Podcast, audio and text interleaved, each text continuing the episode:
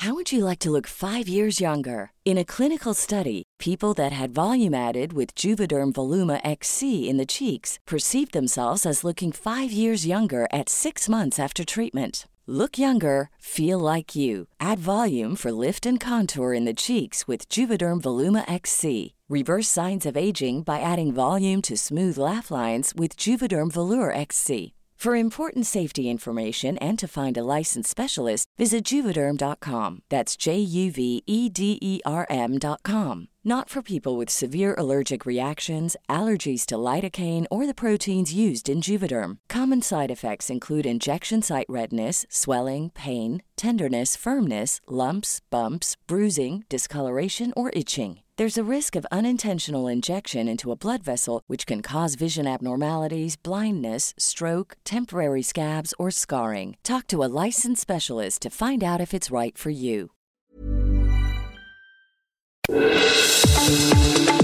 El Heraldo Radio presenta Zona de Noticias con Manuel Zamacona. Zona de Noticias, el epicentro de la información.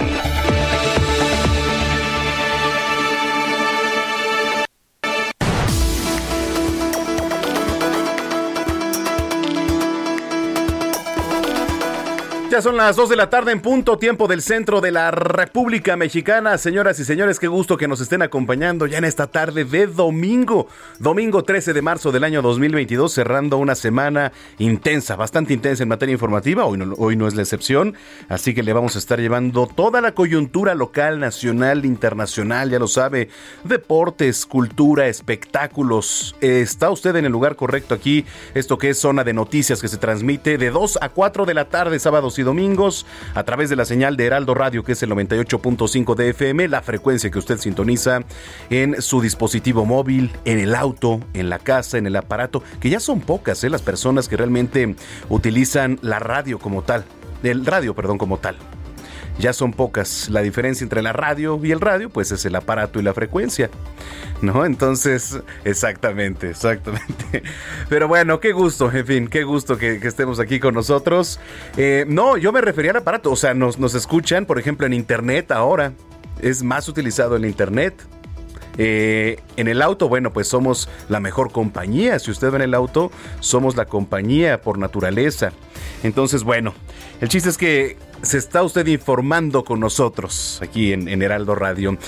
Mi nombre es Manuel Zamacona, nos pueden seguir en redes sociales, arroba Zamacona al aire, arroba Zamacona al aire y ahí estar en comunicación. Recuerde que siempre les decimos y les recordamos estar en contacto porque, porque somos una vía de comunicación eh, aquí nos están monitoreando, entonces nos puede mandar su denuncia, su comentario, si usted eh, le falta algo ahí en su calle, en su colonia, en el municipio, en su unidad habitacional, háganoslo saber háganoslo saber y aquí somos un canal y con mucho gusto vamos a estar leyendo sus comentarios. Un domingo soleado, por lo menos aquí en la zona metropolitana del Valle de México y contrastó ayer porque estaba prácticamente igual, caluroso, digamos a mediodía por la tarde, pero ya en la noche se soltó un viento bastante fuerte y un viento frío. Un viento frío. Entonces, bueno, ya veremos las condiciones climatológicas un poco más adelante. Cuando son las 2 de la tarde con 3 minutos, vamos con lo más importante generado hasta el momento.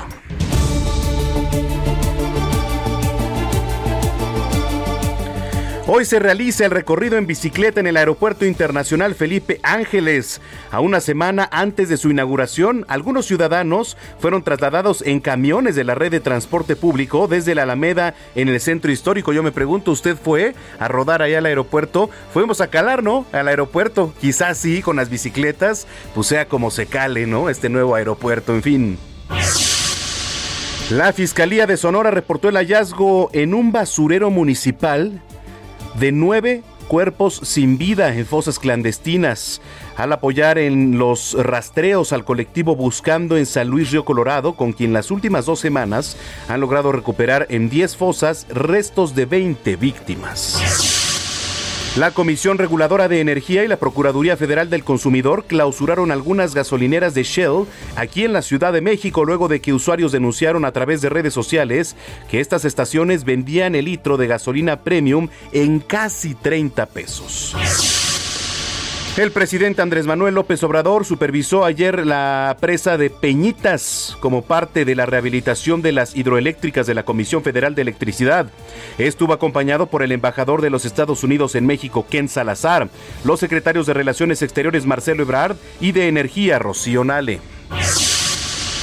Nuevo León, Coahuila y Quintana Roo son los únicos estados que han hecho oficial que el uso del cubrebocas en espacios abiertos deja de ser obligatorio. En el caso de Nuevo León, desde hoy ya no será necesario usarlo al aire libre. La Secretaría de Salud de la Ciudad de México dio a conocer que debido a la disminución de contagios de COVID-19 y la demanda de pruebas anti-COVID, antes de que termine marzo serán retirados de manera escalonada los macroquioscos que quedan en la capital del país. En el marco de su visita a Chile por la toma de posesión de Gabriel Boric como presidente de esa nación, la historiadora y escritora Beatriz Gutiérrez Müller recibió las llaves de la ciudad de Valparaíso y fue nombrada como embajadora del Museo de Baburiza. En temas internacionales, las fuerzas rusas incrementaron el cerco sobre Kiev y bombardearon áreas civiles de otras ciudades ucranianas como Mykolaiv y también Mariupol. Autoridades ucranianas y rusas calificaron la situación humanitaria de varias ciudades como catastrófica. Un periodista estadounidense murió a tiros y otro resultó herido este domingo en Irpin, un suburbio del noroeste de Kiev en donde las fuerzas ucranianas combaten a los militares rusos. En Shanghái, en China, hay un nuevo brote de COVID, por lo que las autoridades han decidido cerrar centros comerciales, restaurantes y escuelas aguas. El fundador de Wikileaks, Julian Assange, se casará dentro de la cárcel de Belmarsh, esto al sur de Londres, el próximo 23 de marzo. Así lo dio a conocer su prometida Estela Morris. Vámonos a los deportes. Chivas y el América empataron a cero. Que flojera, por no decirle otra cosa. Mire, sí hubo acción, postes, lo que quiera, pero si no hay goles, no hay nada, la verdad. O sea, la verdad. Esto en el Clásico Nacional que se disputó en el Estadio Akron, allí en Jalisco. Mientras tanto, Cruz Azul venció 2 a 1 a los Pumas en el Estadio Azteca.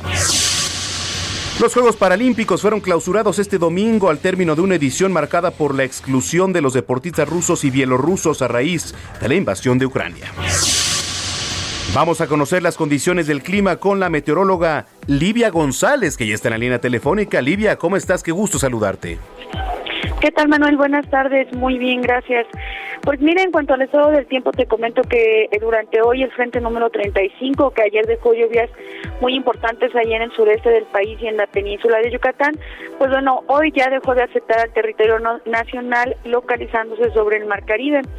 Eh, únicamente algunos nublados se están presentando todavía en Tabasco, Chiapas y la península de Yucatán, pero estamos pronosticando que estos vayan disminuyendo, perdón, conforme pase la tarde y la noche de este día. Eh, también lo que ya disminuyó un evento importante de norte que se registró el día de ayer en las costas de Veracruz, prácticamente en todas las costas del Golfo de México. El día de hoy también estas rachas de vientos ya disminuyeron considerablemente. Únicamente hemos tenido registros durante este día de 40 a 60 kilómetros por hora ahí en lo que es el Istmo y Golfo de Tehuantepec y también en las costas de la península de Yucatán. Nuevamente estas condiciones disminuirán en el transcurso de las próximas horas. Así es que durante este día solo estamos pronosticando que se presenten lluvias con chubascos y algunos eh, algunas tormentas puntuales fuertes justamente en el sureste de México y en la península, pero la condición va a disminuir considerablemente con respecto al día de ayer. También las temperaturas van a, bueno, como ya estamos notando aquí en la ciudad después de un amanecer pues muy frío, ya las temperaturas irán este, se están aumentando paulatinamente en prácticamente todo el país. De hecho, para mañana también estamos esperando eh, temperaturas calurosas a muy calurosas en los estados de todo lo que sería el, el Pacífico, ahí en el occidente del país, península de Baja California, también en los estados del litoral del Golfo de México. Eh, y las lluvias también para el día de mañana eh, pues serían mucho menores Únicamente algunas lluvias aisladas con chubascos pueden presentarse nuevamente en el sur y sureste de México. En cuanto a la Ciudad de México, para mañana la temperatura mínima que estamos pronosticando es de 9 a 11 grados Celsius y la máxima será de 26 a 28 grados con baja probabilidad de que puedan presentarse algunas lluvias aisladas en la Ciudad de México y también en el Estado de México, Manuel. Bueno, pues vamos a estar muy pendientes. Te agradezco mucho el reporte, Livia. Para servirles que tengan buena tarde. Igualmente, Livia González desde el Servicio Meteorológico Nacional.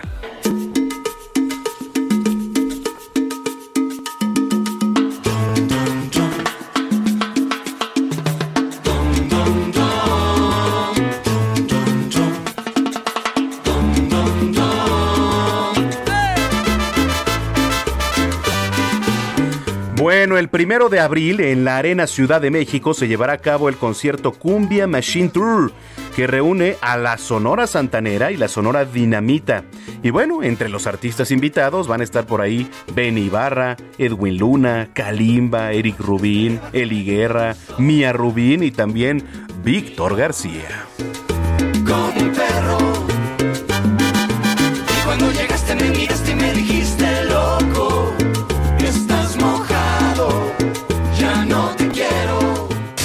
Heraldo Radio.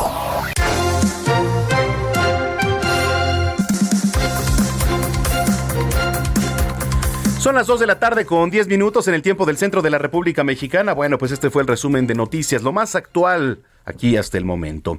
Le platico, el, el, presidente de la mesa directiva de la Cámara de Diputados, Sergio Gutiérrez Luna, está exigiendo al Instituto Nacional Electoral respetar la libertad de expresión. Esto es lo que está eh, presentando la mesa directiva de la Cámara de Diputados. Vamos con nuestra compañera Elia Castillo. Gerardo García, trae la información. Ah, bueno, ahorita regresamos con Elia García, Elia Castillo, perdón. Mientras tanto, vámonos al Estado de México con Gerardo García. ¿Qué nos tienes, Gerardo? Qué gusto saludarte. También es un gusto saludarlos. Muy buenas tardes. El programa de contingencias ambientales atmosféricas para el Valle de Toluca en el Estado de México se actualizó por obligación y no por un amparo ganado. Defender el gobierno estatal que en su plan de Proaire pretende disminuir hasta un 19% las partículas contaminantes, evitar 94 mil infecciones respiratorias y 3.500 muertes.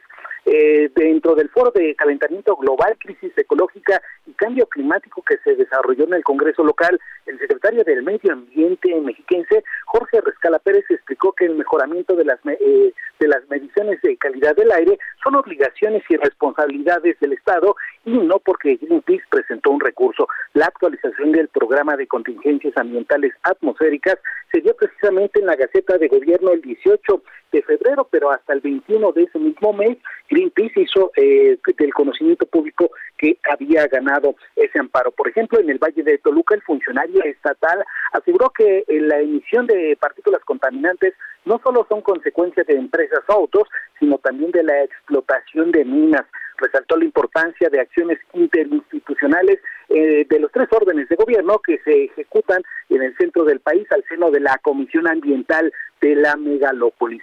Rescala Jiménez aseguró que a partir de estas restricciones vehiculares, por ejemplo, en la zona metropolitana del Valle de México en 2021 se registró la venta de 33 mil vehículos híbridos en México, la mayoría para esa región, un incremento del 126% respecto al periodo de enero-septiembre de 2020. Advirtió que la contaminación atmosférica no reconoce fronteras y la problemática requiere de un diagnóstico. Para ello, la entidad mexiquense tiene este programa de gestión de calidad del aire 2018-2030 ProAire, instrumento de planeación que presenta un análisis minucioso de las condiciones de la contaminación atmosférica en los 125 municipios y propone medidas y estrategias a cumplir a 12 años. Entre estas está disminuir entre el 7 y 19% las partículas contaminantes, evitar anualmente 94 mil infecciones respiratorias y también 3.500 de funciones derivados de la contaminación.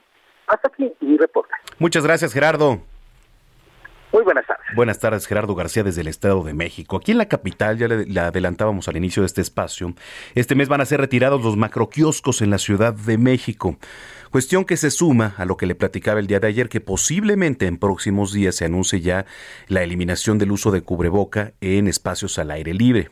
y con ello, pues, mire, poco a poco se comienza a ver una luz al final del túnel y a retomar, pues, una normalidad, digamos. Jorge Almaquio con información. Te saludo, Jorge, ¿cómo estás? Buenas tardes. ¿Qué tal, Manuel? ¿Cómo te va? Buenas tardes a los amigos del auditorio. Efectivamente, debido a la disminución de contagios de COVID-19 y demanda de pruebas, la demanda de pruebas anti-COVID antes de que termine en marzo serán retirados de manera escalonada los macroquioscos que quedan aquí en la capital del país. La Secretaría de Salud dio a conocer las fechas de retiro de los últimos seis puntos de prueba de antígenos. De hecho, ya el pasado sábado 12 de marzo, el día de ayer, fue el último día de servicio del que está ubicado el macroquiosco que está ubicado en el gimnasio Francisco P. Miranda en la alcaldía Álvaro Obregón y el de la explanada de la alcaldía Venustiano Carranza. El próximo sábado 19 será el último día de funcionamiento del macroquiosco ubicado en el Parque de las Artes Gráficas en la alcaldía Cuauhtémoc y el de la explanada de la alcaldía Iztacalco.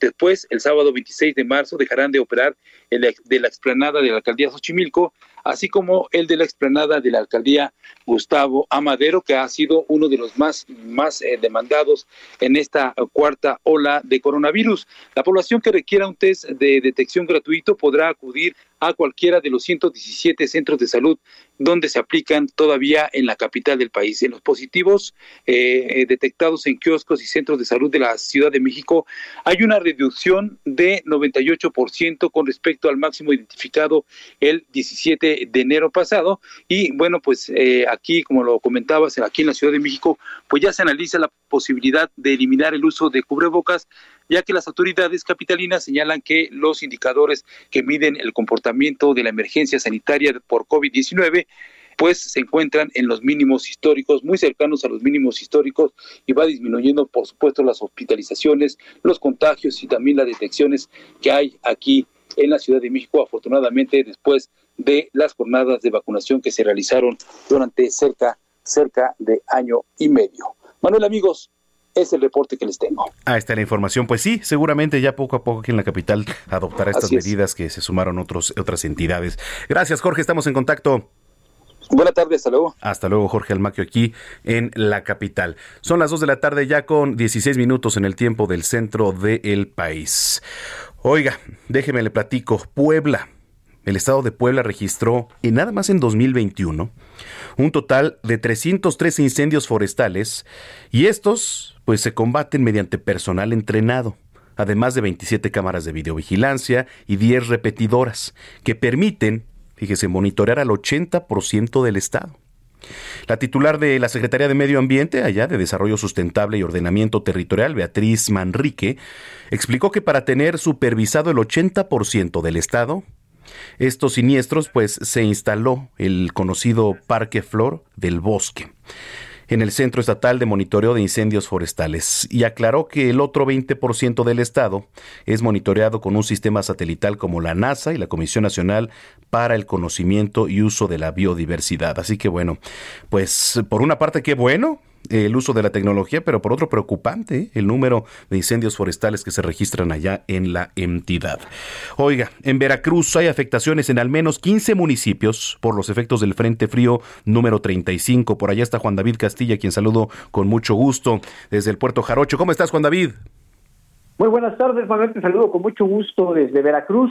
Efectivamente, la Secretaría de Protección Civil de este estado reportó afectaciones en al menos 15 municipios de la entidad por los efectos del Frente Frío número 35 y sobre todo, Manuel, por las fuertes rachas de viento que se, que se registraron. La dependencia estatal a cargo de Guadalupe Osorio Maldonado informó que hay saldo blanco en esta entidad, toda vez que no hay registro de personas lesionadas hasta este momento. Decirte, Manuel, que se detectaron daños a edificios públicos, escuelas y varios casos de viviendas despechadas en diversos municipios del estado, así como también fallas al servicio de energía eléctrica. Eh, lo más fuerte, Manuel, fue en el puerto de Veracruz. Se reportaron rachas de viento de hasta 120 kilómetros por hora. Hubo afectaciones en el edificio del Poder Judicial con ventanales rotos y el destechamiento incluso parcial del domo de una plaza comercial. Mientras tanto, en municipios alejados como Tatitlán se reportaron 12 viviendas afectadas con destechamientos parciales. En Tierra Blanca, al sur de la entidad, se contabilizaron tres viviendas afectadas por el mismo motivo, así como caídas de árboles, mientras que en Alvarado hubo una vivienda afectada y la caída de un poste. En Medellín ocurrió el desechamiento parcial también de un domo de una primaria, de una primaria eh, conocida como el Tejar, así como la caída de un árbol, un poste y un espectacular. Mientras tanto, en otros municipios como Pueblo Viejo, Jalapa, la capital del estado, Oshuyama, Cotaxtla, Emiliano Zapata, Banderilla y Naulinco se reportó también la caída de varios árboles y postes. La Secretaría de Protección Civil, Manuel, desactivó en este momento ya la alerta gris y mantiene todavía un aviso especial por otro frente frío que pudiera registrarse de menor intensidad para el próximo martes 15 de marzo. Decirte, Manuel, que también se registraron muy bajas temperaturas, por ejemplo, en la ciudad de Jalapa amanecieron a 5.8 grados centígrados, siendo la temperatura más baja, esto hay que destacarlo, Manuel, de esta temporada invernal 2021-2022, Manuel. Híjole, bueno, pues vamos a estar pendientes, vamos a estar pendientes de lo que ocurra por allá en la entidad. Saludos hasta el puerto de Veracruz de Juan David. Igualmente, Manuel, un abrazo. Excelente tarde. Igualmente es Juan David Castilla desde el puerto de Veracruz. Oiga, aseguraron dos pipas de gas utilizadas para la venta ilegal, esto allá en Hidalgo. Y allá está nuestro compañero José García. ¿Cómo estás, José? Adelante. ¿Qué tal, Manuel? Un saludo a ti y a todo el auditorio. Pues comentarte que efectivamente el día de ayer por la madrugada, elementos de la Secretaría de Seguridad Pública Municipal de Tula aseguraron estas dos pipas de 10 mil litros de gas cada una abandonadas a la orilla de la carretera Tula-San Ildefonso, que presuntamente serían utilizadas para la venta ilegal de hidrocarburo en la región. Y es que de acuerdo con el reporte de la Policía Municipal, los hechos ocurrieron durante un operativo efectuado por parte de la Policía Municipal en la colonia El Saus, donde los uniformados hallaron las unidades estacionadas con una capacidad de 10.000 litros cada una. También al, lugar arribaron elementos de la Guardia Nacional que resguardaron la zona, así como la Fiscalía General de la República, que abrió la carpeta de investigación para deslindar responsabilidades, ya que el gas fue extraído de forma ilegal por sujetos desconocidos.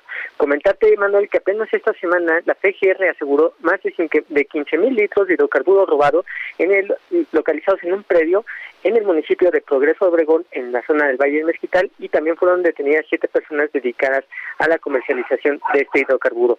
En lo que va del año, en Hidalgo se han asegurado más de 40 mil litros de combustible robado, lo que incrementa el número de aseguramientos de hidrocarburos en distintos operativos, pero la entidad todavía se mantiene en el primer lugar a nivel nacional en cuanto a tomas clandestinas, de acuerdo con Petróleos Mexicanos, y esta cifra se mantiene precisamente desde 2018.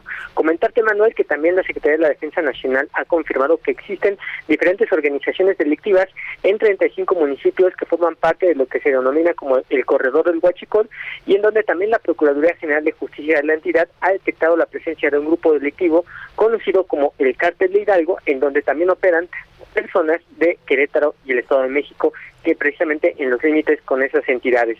Es parte de la información que tenemos hasta el momento desde el Estado de Hidalgo. Manuel. Te agradezco mucho, José.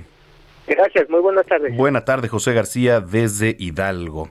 Oiga, fíjese que estaba yo hace rato ahí eh, echándole un ojo a Twitter cuando me llega un comunicado, un WhatsApp.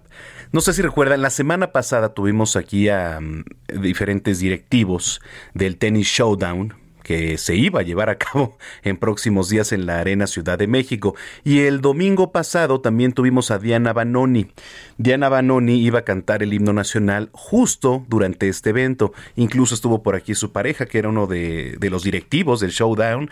Y previo, el sábado tuvimos al director general. Bueno, pues hoy lanzan un comunicado oficial y dice, debido a todas las circunstancias actuales en el mundo, y en atención a todas las partes involucradas, la organización Tennis Showdown México, junto con los jugadores, hemos decidido que no es momento de llevar a cabo, a cabo este juego de exhibición. Tanto Medvedev como Rublev se han comprometido a jugar este partido el próximo lunes 20 de marzo de 2023 y les emociona venir a la Ciudad de México. Este es el comunicado. Entonces, pues todo el espectáculo del showdown tenis showdown que se tenía previsto para este 21 de marzo. Nosotros estábamos muy emocionados, la verdad, porque pues eh, no es cosa menor ver al número uno del mundo, que es Medvedev, contra el número 6, que es Rublev, eh, dar un espectáculo en Arena Ciudad de México, en donde los boletos prácticamente estaban agotados además. Entonces, pues bueno, qué lástima la verdad, pero también entendemos la parte de lo que ocurre con los temas internacionales y lo que sienten ellos, ¿no? Sobre todo es el sentir. Entonces, bueno, pues nos solidarizamos con lo que se ha decidido y ya esperaremos para el próximo año. Pero bueno, lo que sí ya viene es la Fórmula 1 el próximo fin de semana. Entonces estamos muy contentos. Oiga, vámonos, comenzamos ya con las efemérides musicales de hoy recordando que un día como hoy, 13 de marzo, pero de 1995 se lanzó The Vents, el segundo álbum de la banda de Radiohead, por lo que hoy está cumpliendo su 26 aniversario, y estamos escuchando High and Dry, una de las canciones más famosas de esta producción. Vamos a ir a una pausa y regresamos aquí a Zona de Noticias. Le voy a platicar algo que ocurrió en el zoológico de Chapultepec. Pausa.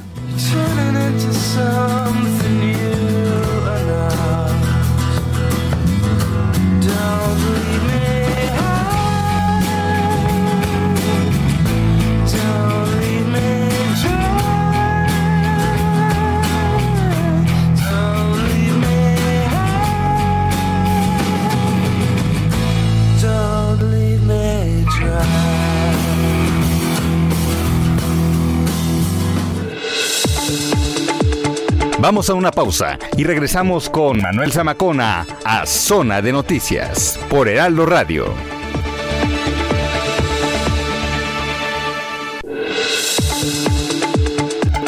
Ya estamos de vuelta. Zona de Noticias con Manuel Zamacona.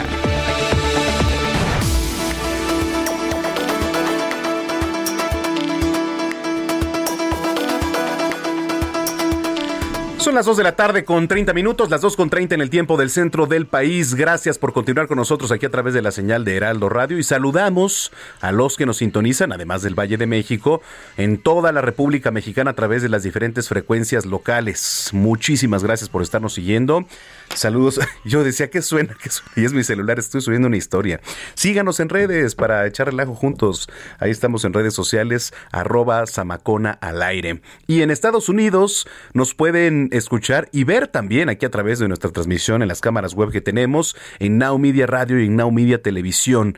Y en Beaumont, Houston, Chicago, en Atlanta, en Corpus Christi, en Florida, muchos en Texas, por supuesto, muchos saludos www.heraldodemexico.com.mx. Le repito, www.heraldodemexico.com.mx. Ahí puede ingresar, actualizarse y también, y también, y también ver nuestra transmisión completamente en vivo. Oiga, qué calor está haciendo, ¿eh? Alcanzamos ya creo que los 26 graditos, ¿eh? Aquí en, en la Ciudad de México. Y si nos están escuchando aquí los de la Torre Carrachi, no le pueden prender por favor al aire acondicionado, se los voy a agradecer muchísimo porque pues nos estamos eh, muriendo en calor y bañando de sudor también. Gracias, era todo. Oiga, sí, exactamente. Ya le platicaba hace un momento que el presidente de la mesa directiva de la Cámara de Diputados, Sergio Gutiérrez Luna, está exigiendo al Instituto Nacional Electoral respetar la libertad de expresión. Bueno, la información es de Elia Castillo. Adelante, Elia, ¿cómo estás? Muy buenas tardes, Manuel, te saludo con gusto. Pues así es, como bien lo señalas, el presidente de la mesa directiva de la Cámara de Diputados, el morenista Sergio Gutiérrez Luna, exigió al Instituto Nacional Electoral respetar la libertad de expresión y el derecho a la información. Esto porque dijo que son preceptos consagrados en la Constitución y deben ser respetados por todos, incluidas las autoridades electorales. El diputado presidente sostuvo que el grado de avance en los ejercicios de participación democrática que ha alcanzado el país no admite distorsiones por parte de actores que dijo pretenden restringir la libre manifestación de las ideas expresadas a través de medios tradicionales, redes sociales o espacios públicos. Esto, Manuel, luego pues de las diferentes eh, sanciones eh, que ha, o medidas cautelares que ha emitido el Instituto Nacional Electoral a través de la Comisión de Quejas y Denuncias contra diferentes actores políticos, ya sea de Morena, incluido el presidente Andrés Manuel López Obrador por violar la veda electoral en periodo de revocación de mandato. El eh, diputado presidente recordó que en días pasados, recordemos que el jueves pasado la Cámara de Diputados eh, pues más bien las fracciones de Morena y eh, aliados pues aprobaron la iniciativa, esa iniciativa del diputado presidente por la que se interpreta el alcance del concepto de propaganda gubernamental eh, que contiene o que está contenido en la Ley General de Instituciones y eh, Procedimientos Electorales y en la Ley Federal de Revocación de Mandato, que Manuel, recordemos, pues esto permite a cualquier funcionario, incluido el presidente Andrés Manuel eh, López Obrador, al presidente de la República, que puedan emitir sin restricciones cualquier comentario durante el periodo de veda electoral y sea o ya sea por comicios o por consultas ciudadanas. Recordemos que esta propuesta, Manuel, fue aprobada el jueves Fast Track, no pasó por comisiones, la presentaron en la mañana el, diputado presidente de la Cámara de Diputados, eh, la presentó directamente eh, a la mesa directiva, no hubo aprobación en comisiones, se aprobó en el Pleno y bueno, estas son las, las reformas que establece y pasó al Senado para su eventual aprobación, su discusión y eventual aprobación. Entonces es así como el diputado presidente exige al Instituto Nacional Electoral pues que se eh, frene esto, lo que él llamó violación a la, a la libertad de expresión por eh, pues por estos comentarios que emiten algunos funcionarios públicos que están pues prohibidos por la ley Emanuel debido a estas restricciones por la revocación de mandato que recordemos iniciaron el primero el perdón el 4 de febrero pasado y concluirán el 10 de abril cuando se lleve a cabo esta consulta de revocación de mandato. Este es el reporte que te tengo. Bueno, pues ahí está. Elia, muchísimas gracias. Excelente domingo. Muy buena tarde. Buena tarde, 2 de la tarde ya con 35 minutos. Heraldo Radio.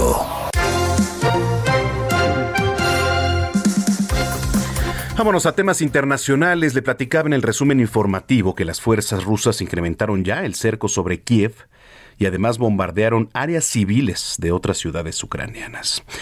Eh, otra más, un periodista estadounidense también murió a tiros por estos lares. En fin, eh, difícil la situación. Y como siempre me da mucho gusto saludar a Lila Abed, internacionalista, experta en estos temas y colaboradora de Heraldo Media Group. Lila, qué gusto saludarte como siempre.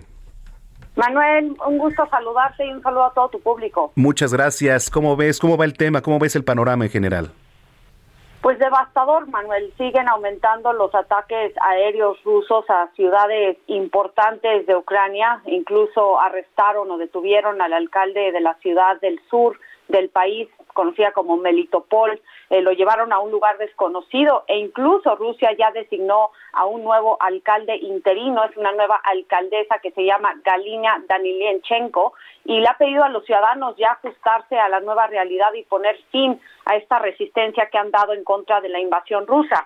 Te lo menciono, Manuel, porque esto sería una estrategia que podría tomar el presidente Vladimir Putin si es que llegan a tomar la capital de Kiev y por ende todo Ucrania. Es muy posible que pueda imponer a un presidente interino que sea un títere del Kremlin, pero de ahí a que los ucranianos vayan a aceptar a un gobierno impuesto por Rusia, me parece que esto se puede desatar en una guerra civil. Y también te mencionaría que, em, que Rusia atacó una base militar muy cerca, 19 kilómetros de la frontera con Polonia, y esto también ha pues preocupado a los aliados occidentales y a Estados Unidos de que se está acercando a posiblemente atacar a un país vecino de Ucrania, que es Polonia, y lo importante de esto es que Polonia sí es miembro de la OTAN, es decir, si algún ataque o alguna bomba caería dentro del territorio polaco, se podría activar el artículo 5 de defensa colectiva de la OTAN, que dice que un ataque a un miembro se considera un ataque a todos los miembros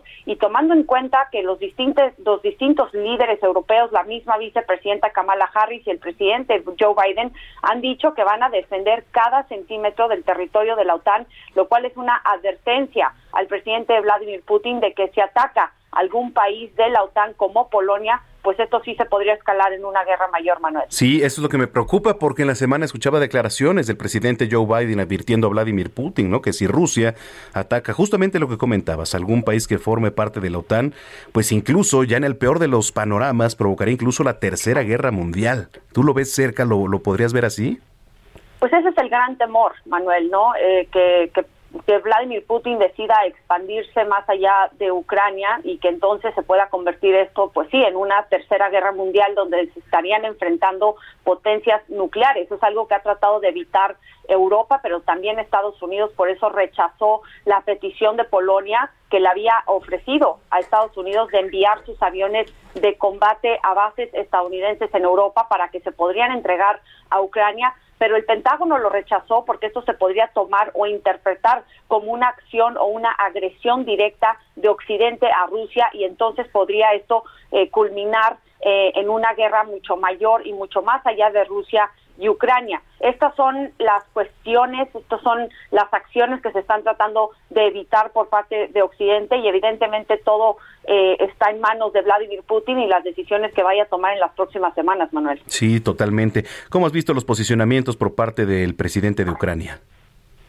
Pues yo creo que Volodymyr Zelensky se ha mostrado como un líder eh, muy fuerte, convencido a pelear hasta el último momento por la independencia, soberanía de Ucrania. Él permanece en Kiev, su familia, su esposa también siguen en Ucrania y yo creo que van a, estar ahí presentes eh, hasta que realmente se acerquen aún más las tropas rusas eh, y que entren hacia la capital. Él no ha querido salir del país, eh, aun cuando se le ofreció eh, Estados Unidos y los aliados de la OTAN eh, es una es una muestra de fuerza, de fortaleza del pueblo ucraniano y hay que tomar en cuenta, Manuel, que el mismo presidente Vladimir Putin, este Vladimir Putin no pensó que iba a haber una ofensiva tan fuerte por parte de Ucrania. Él tenía contemplado y el mismo director de la CIA, William Burns de Estados Unidos, lo dijo. El presidente Putin pensaba que esto iba a ser una invasión muy rápida, que iba a tener éxito debido a que había modernizado al ejército ruso, que podía resistir las sanciones económicas impuestas por Occidente y todo se ha complicado en el camino. Ya van más de dos eh, semanas de conflicto, de combate, y aún no cae la capital de Kiev. Y creo que un, eh, un líder como Zelensky ha sido pues gran parte y, gran parte de la razón por la cual el pueblo ucraniano sigue fuerte y sigue peleando eh, en estos momentos. Claro. Oye, pues vamos a estar muy pendientes y ya por último, fíjate que bueno, he estado viendo ahí las, este, el seguimiento y, lo que anotas en, en, las redes sociales y eh, pues me dio mucho gusto ver como la, labor humanitaria que está haciendo tu hermano. Platícanos un poco. Muchas gracias, Manuel. Sí, mi hermano Miguel eh, vio las imágenes desgarradoras que estaban saliendo de los refugiados ucranianos. Polonia es el país que ha, recibido a más eh, refugiados en las últimas semanas, más de 1.5 millones de personas ucranianas han llegado al país y decidió ir a la frontera entre Ucrania y Polonia. Está trabajando con una organización fundada por el chef José Andrés que se llama World Central Kitchen y está ahí haciendo comida, eh, dándoles de, cosas de beber a los eh, refugiados ucranianos. Y por otra parte también pues hemos iniciado una campaña para tratar de comprar ropa, productos, eh, mochilas, maletas, suéteres para perros, para los niños, porque hay un frío terrible. Eh, mi hermano Miguel me había dicho que la mayoría de los niños y de los refugiados vienen bien abrigados porque están acostumbrados a este tipo de frío, pero que los perros y los animales no traían suéteres. Entonces eh, hemos podido llevar varios suéteres a los animales pero es, un, e, es una crisis humanitaria tremenda, Manuel. Eh, más de 2 millones, 2.5 millones de refugiados ucranianos han salido del país en los últimos 15, 16 días y se espera que aún más vayan a salir eh, en las próximas semanas. Y es una cuestión en donde van a tener que rehacer por completo sus vidas, están dejando atrás sus casas, sus escuelas, eh, sus viviendas, la, la vida que llevaban durante años y también nada más señalar que los hombres entre 18 y 60 años tienen que permanecer en el país de manera forzosa para que puedan pelear en contra de Rusia. Entonces, muchos de estos refugiados que están llegando a las fronteras de, países vecinos están llegando sin sus papás, sin sus abuelos, sin sus hermanos, sin sus primos. Es decir, una cantidad importante de hombres ucranianos permanecen en el país luchando en contra de, de Rusia y tratando de mantener la independencia de Ucrania. Wow. Oye, pues vamos a estar dando seguimiento, por supuesto. Cuenten con nuestra difusión y les mandamos un gran abrazo. Felicidades por todo lo que hacen. Gracias a ti por el tiempo, por el espacio y un saludo eh, muy afectuoso para ti y para todo tu público, Manuel. Gracias, un abrazo, Lila. Es Lila Abed, internacionalista y además columnista del Heraldo de México. Oiga, saludos, saludos a los que nos escuchan, dice Guillermo Muñoz. Manuel, envíanos un saludo afectuoso a quienes te escuchamos por el radio. dice, somos miles. Además, disfrutamos a cual más. Sí, la verdad es que sí. Es que hace rato, cuando estaba iniciando este espacio, dije que el aparato como tal, o sea, el radio el aparato, el aparato, no la radio, ojo, que es diferente, este ya se estaba volviendo un poco arcaico, ¿no? Que ahora los dispositivos móviles, como todo va evolucionando, eh, los autos, etcétera, pues han estado acaparando y quizá dejando a un lado esto, ¿no? Pero es muy padre. Yo todavía también escucho el radio. Yo todavía también escucho el radio. Mi papá, todos, muchos escuchamos el radio. Así que un saludo afectuoso. Dice Curiel. MCR. Esta coladera, coladera, tiene meses así. Es la calzada La Viga, esquina con Vía Morelos en Jalapa, San Cristóbal, Ecatepec.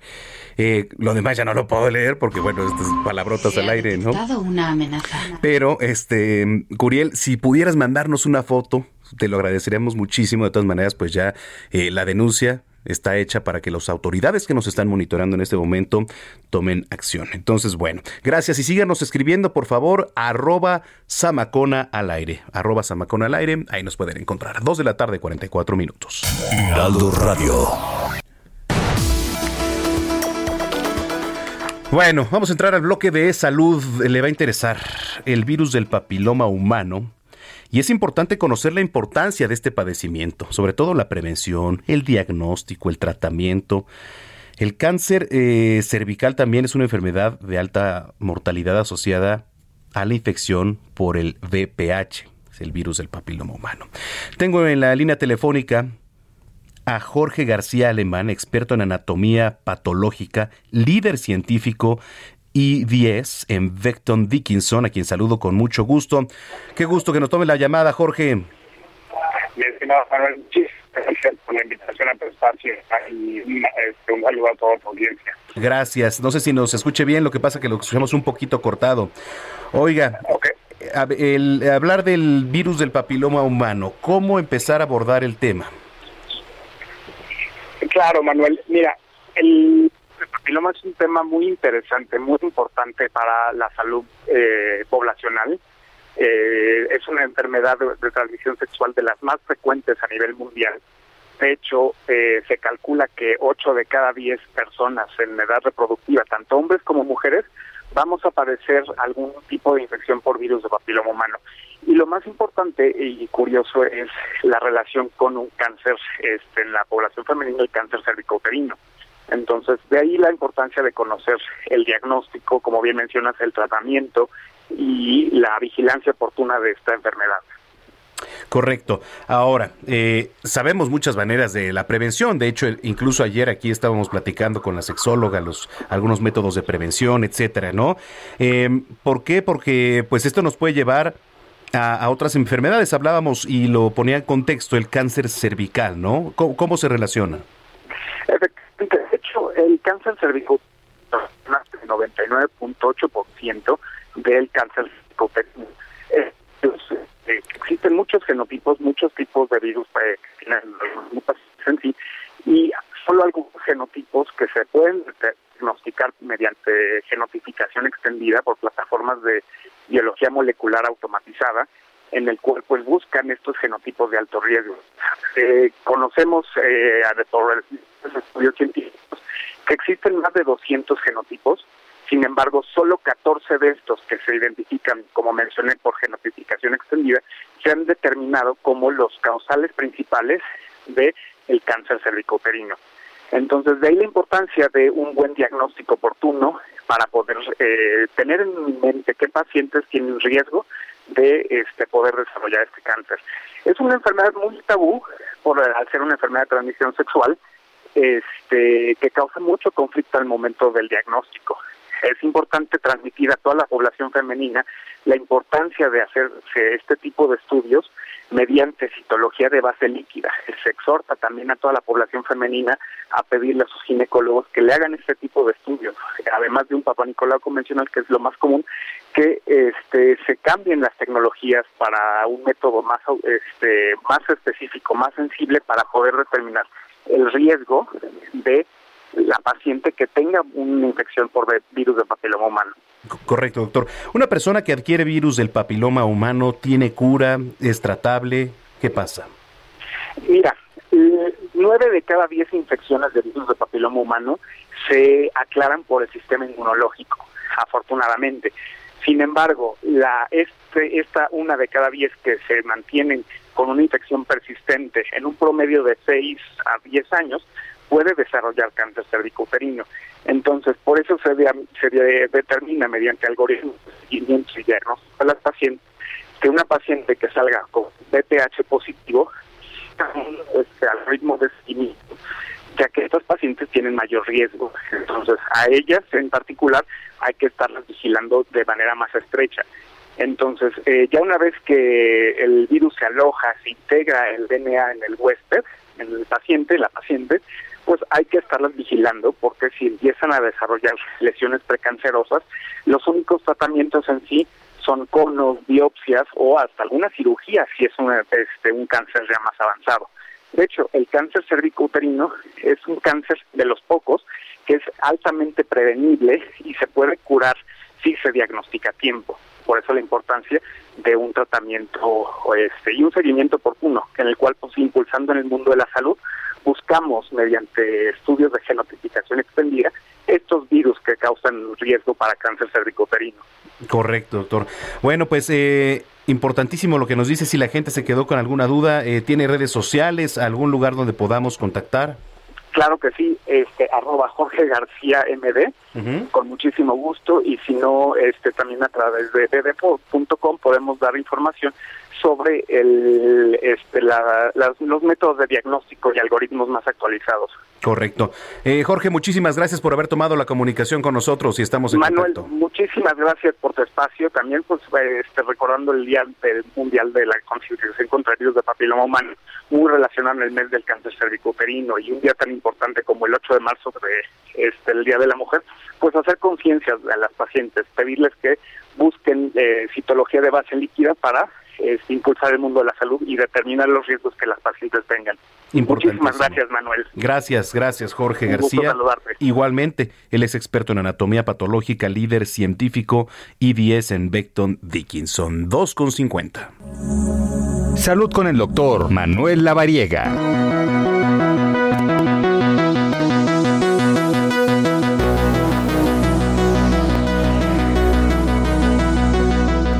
Bueno, continuamos con nuestra sección de salud. Como todos los domingos, me da muchísimo gusto saludar en este espacio al doctor Manuel Lavariega, colaborador, y a quien me da mucho gusto. ¿Cómo estás, Tocayo?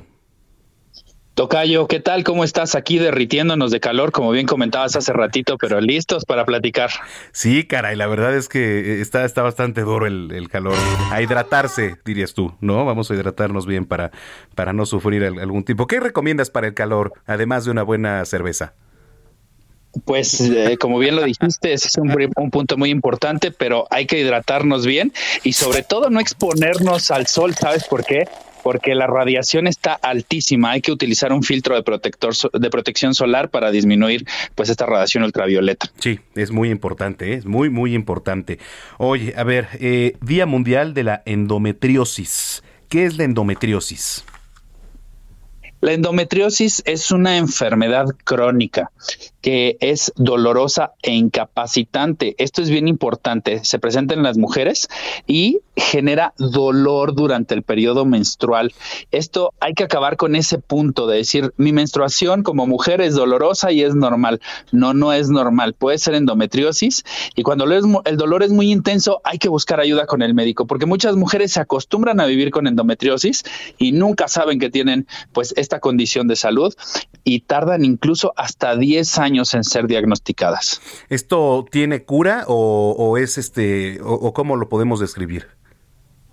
Sí, eh, y fíjate, esto es bien importante lo que mencionas. Si hay tratamientos médicos, no hay que tomar solo analgésicos. O sea, no es solo decir voy a tomar este analgésico para que se le quite el dolor a, la, mujer que tiene eh, pues estos síntomas durante la menstruación. Hay tratamientos específicos, hay que acercarse con el profesional de la salud y el médico les va a prescribir un tratamiento ideal para tratar la endometriosis y obviamente disminuir este crecimiento del tejido uterino que genera sangrado importante, genera dolor intenso, así como de tipo cólico, y además algo también fundamental, estas mujeres característicamente tienen problemas para embarazarse. Ah, es importante. ¿Se puede agravar el tema de la endometriosis si no se trata a tiempo?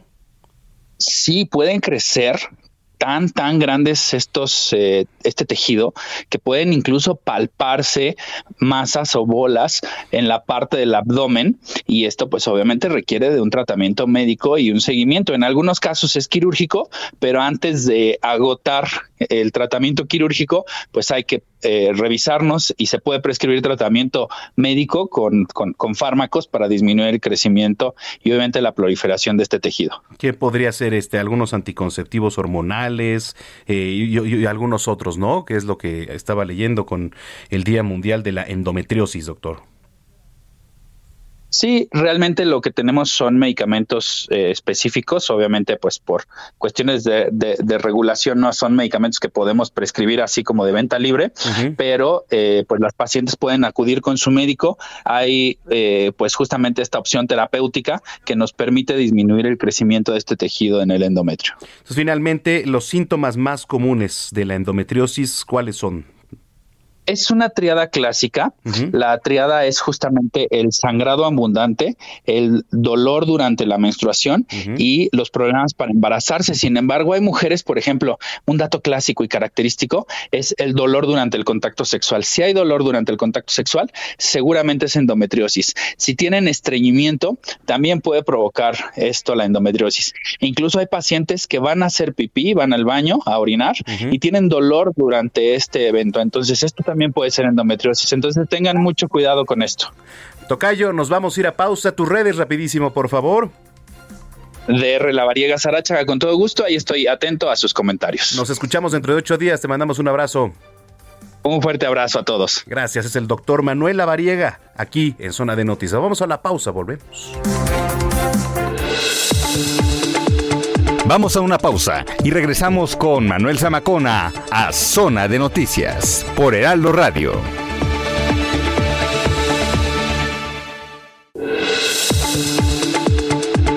Ya estamos de vuelta. Zona de Noticias con Manuel Zamacona.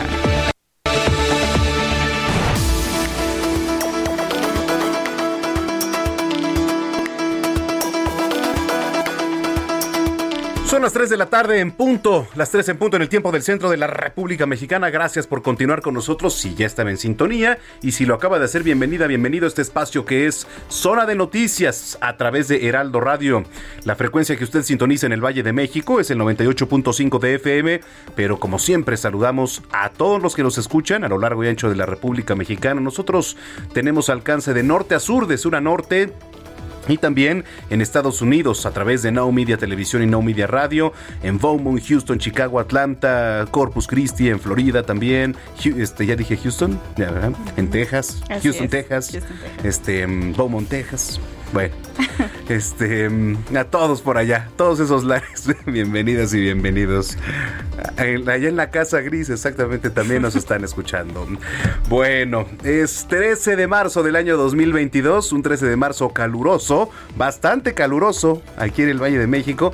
No nos han hecho caso nuestros amigos aquí del edificio Carrachi. los ingenieros, por favor. Los ingenieros, por favor, si alguien nos está monitoreando en este momento si alguien aquí en el edificio nos está escuchando, apiádese de nosotros. Ah, caray, soy, yo. Exacto. Y prenda el aire acondicionado por lo que más quiera. Yo lo pago, por favor. Pero bueno, hágalo. Que estamos como, sí, exactamente, o sea, ya se convirtió aquí en un bañadero de sudor. ¿A cuánto, a cuánto estamos? ¿Como 27 más o menos? 26, 26 grados ahorita. Sí, 26. 26 graditos. Mm, bueno, bastante caluroso. Pero te digo que luego contrasta. luego contrasta porque en la noche, ayer, un ventarrón y aparte helado. Ajá. Mi querida Gina. Por eso vienen luego los aires colados. Ah, los aires colados, claro. Exactamente. Te digo. está muy fuerte el calor, por favor, ingenieros. Está fuerte, está fuerte. Bueno, este, saludos a todos los que nos sintonizan eh, y nos escriben a través de nuestras redes sociales. Gracias por hacerlo. Em, bueno, vamos al resumen y ahorita vamos con los saludos. ¿Te parece bien? Sí, me parece muy bien. Bueno, cuando son las 3 de la tarde con dos minutos, soy Manuel Zamacona. Y vamos con lo más importante generado hasta el momento en voz de Gina Monroy, que es nuestra jefa de información. Lorenzo Córdoba, consejero presidente del INE, comentó a través de sus redes sociales que está garantizada la jornada de revocación de mandato el próximo 10 de abril. A cuatro semanas exactas de la jornada del 10 de abril, se reportan avances importantes en la organización de este inédito proceso de democracia participativa. Al día de hoy, se han capacitado a 660 mil personas que fungirán como funcionarias y funcionarios de casilla. Es decir, contamos ya con más del doble de las personas requeridas para instalar la totalidad de los centros de votación.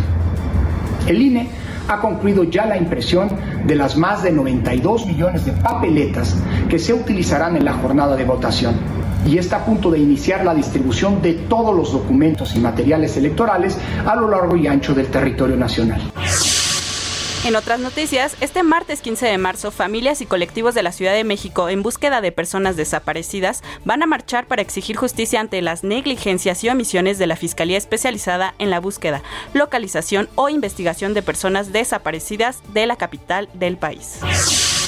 El gobierno municipal de Catepec llevó a cabo la perforación del pozo de agua Sergio Méndez Arceo para brindar el servicio de manera regular a miles de habitantes de la zona centro del municipio.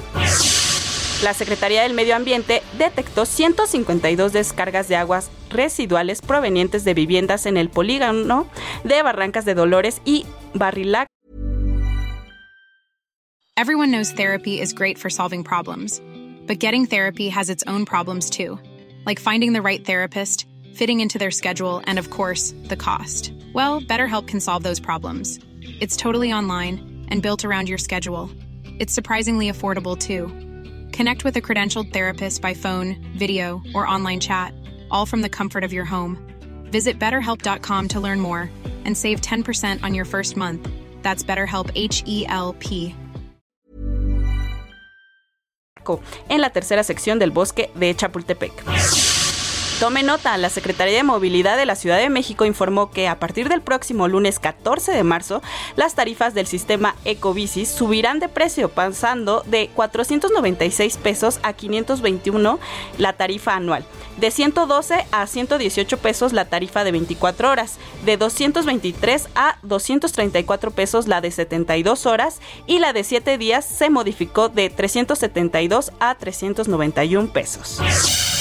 En noticias internacionales, el Papa Francisco emitió este domingo su condena más dura sobre la invasión a Ucrania al calificar de barbarie el asesinato de niños y otros civiles en Ucrania.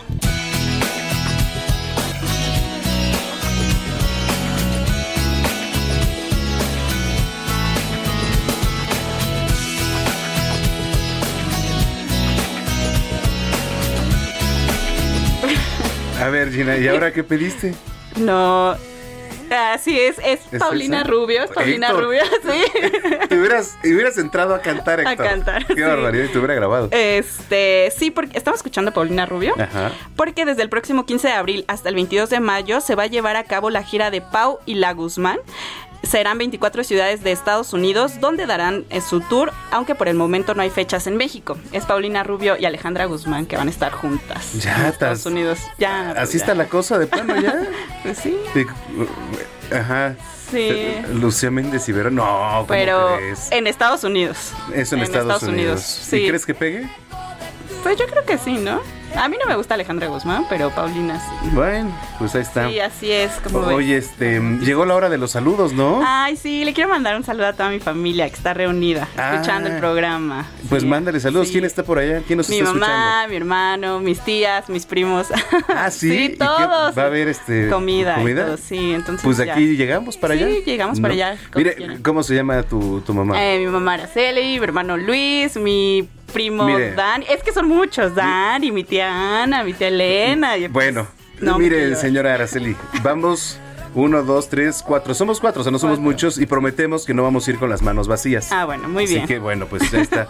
Muchas gracias y los saludamos con mucho cariño, ¿eh? Muchas gracias. Con mucho, mucho cariño saludamos a todos, a toda la familia de mi querida Gina Monroy. Y también quiero mandar un saludo enorme a mi querido Víctor Sandoval, un gran periodista, un gran, gran periodista y este y amigos sobre todo que pues eh, desde que ingresamos allá en, la otra empresa donde estábamos trabajando antes no la verdad pues que era la XW donde yo estaba antes pues siempre siempre tuvimos su apoyo. Entonces les mandamos un gran abrazo.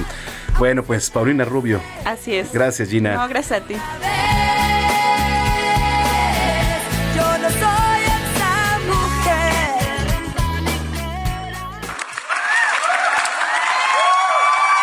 Zona de espectáculos.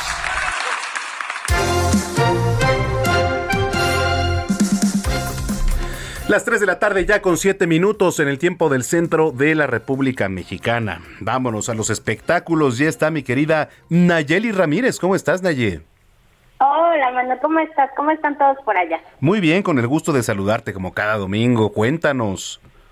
Qué bueno, pues mira, te traigo ahora unas noticias no tan agradables porque como sabes, toda esta semana se cimbró con, con esta publicación que hizo Sasha Sokol sobre la denuncia que hace vía redes sociales contra el productor Luis de Llano por este eh, abuso que tuvo co- eh, con ella, hacia ella, cuando ella tenía 14 años.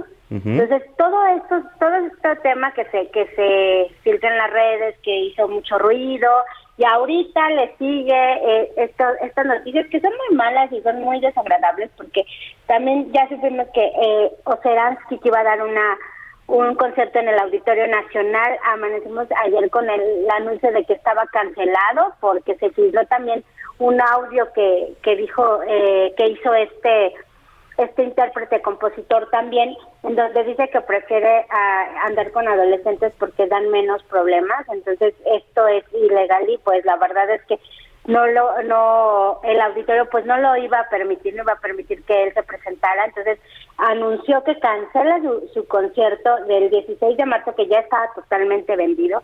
También anuncia que van a regresar el dinero porque no se va a reprogramar este concierto entonces creo que, que son noticias pues malas pero muy bien por el auditorio por cancelar este concierto porque también no van a ser partícipes de, de estas acciones pues bastante desagradables de estos, de estos personajes, la verdad.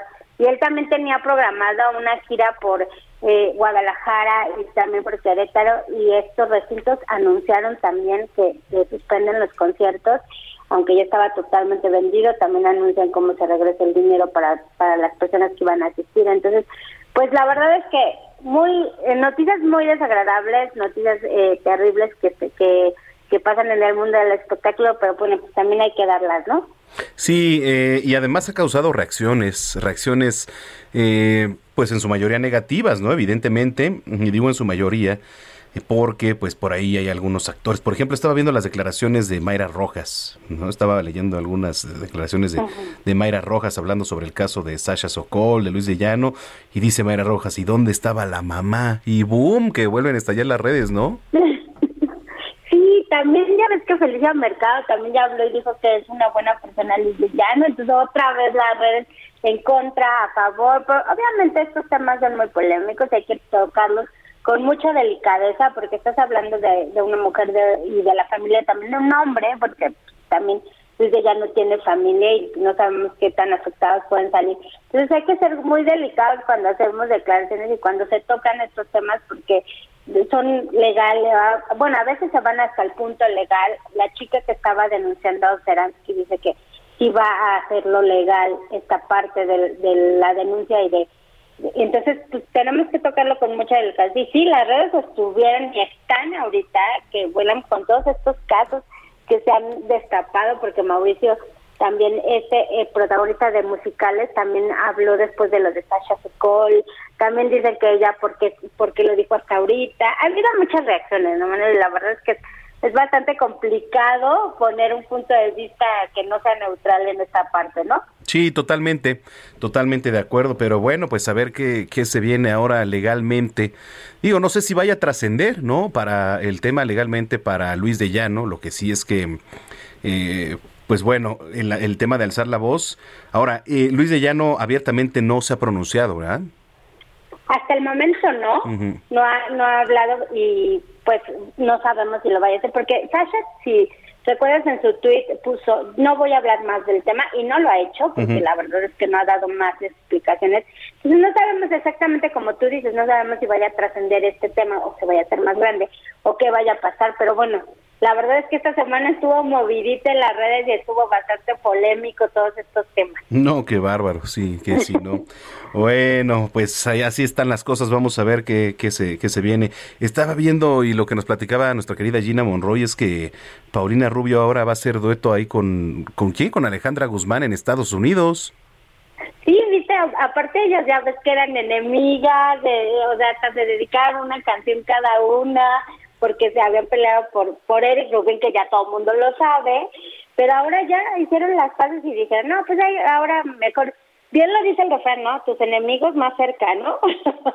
por eso yo creo que decidieron hacer esta gira, y todavía, como, como muy bien lo dijo Jenna, todavía no hay fechas para aquí para México, pero seguramente sí se van a hacer y pues van, va- vamos a verlas ahí en el escenario juntas por primera vez después de todos estos dimes y diretes que se que se dieron hace varios años por un amor y hasta un- canciones se compusieron y se cantaron en el escenario en contra cada una. Bueno, pues ahí está lo que son Ya las cosas, lo que son las cosas, ¿no? En fin, bueno, pues te mando un abrazo. Tus redes sociales, donde te escribimos y dónde te leemos. En arroba Neyamay es mi Instagram y mi Twitter y pues en el Heraldo de México en todas las plataformas. La próxima semana te voy a tener ya reporte de lo que pasó en el Vive Latino. Te recuerda que este fue el último masivo que tuvimos antes de que explotara toda esta pandemia que nos ha traído locos. Ello, fue aquí en la Ciudad de México fue el último masivo que se hizo, después se cerraron todas las puertas, se cerraron todos los espectáculos y ahora regresa el Vive Latino el próximo fin de semana, vamos a ir, entonces te voy a traer todo el reporte de lo que esté pasando por allá. Vamos a ir, ya dijiste. Vamos a ir. Bueno, bueno. Te mando un abrazo, mi querida Naye. Muy bonito domingo, Manuel, que se la pasen muy bien y nos oímos el- la próxima semana. Gracias, Nayeli Ramírez, periodista de espectáculos del Heraldo de México. 3 de la tarde, 14 minutos. Hablemos de tecnología con Juan Guevara.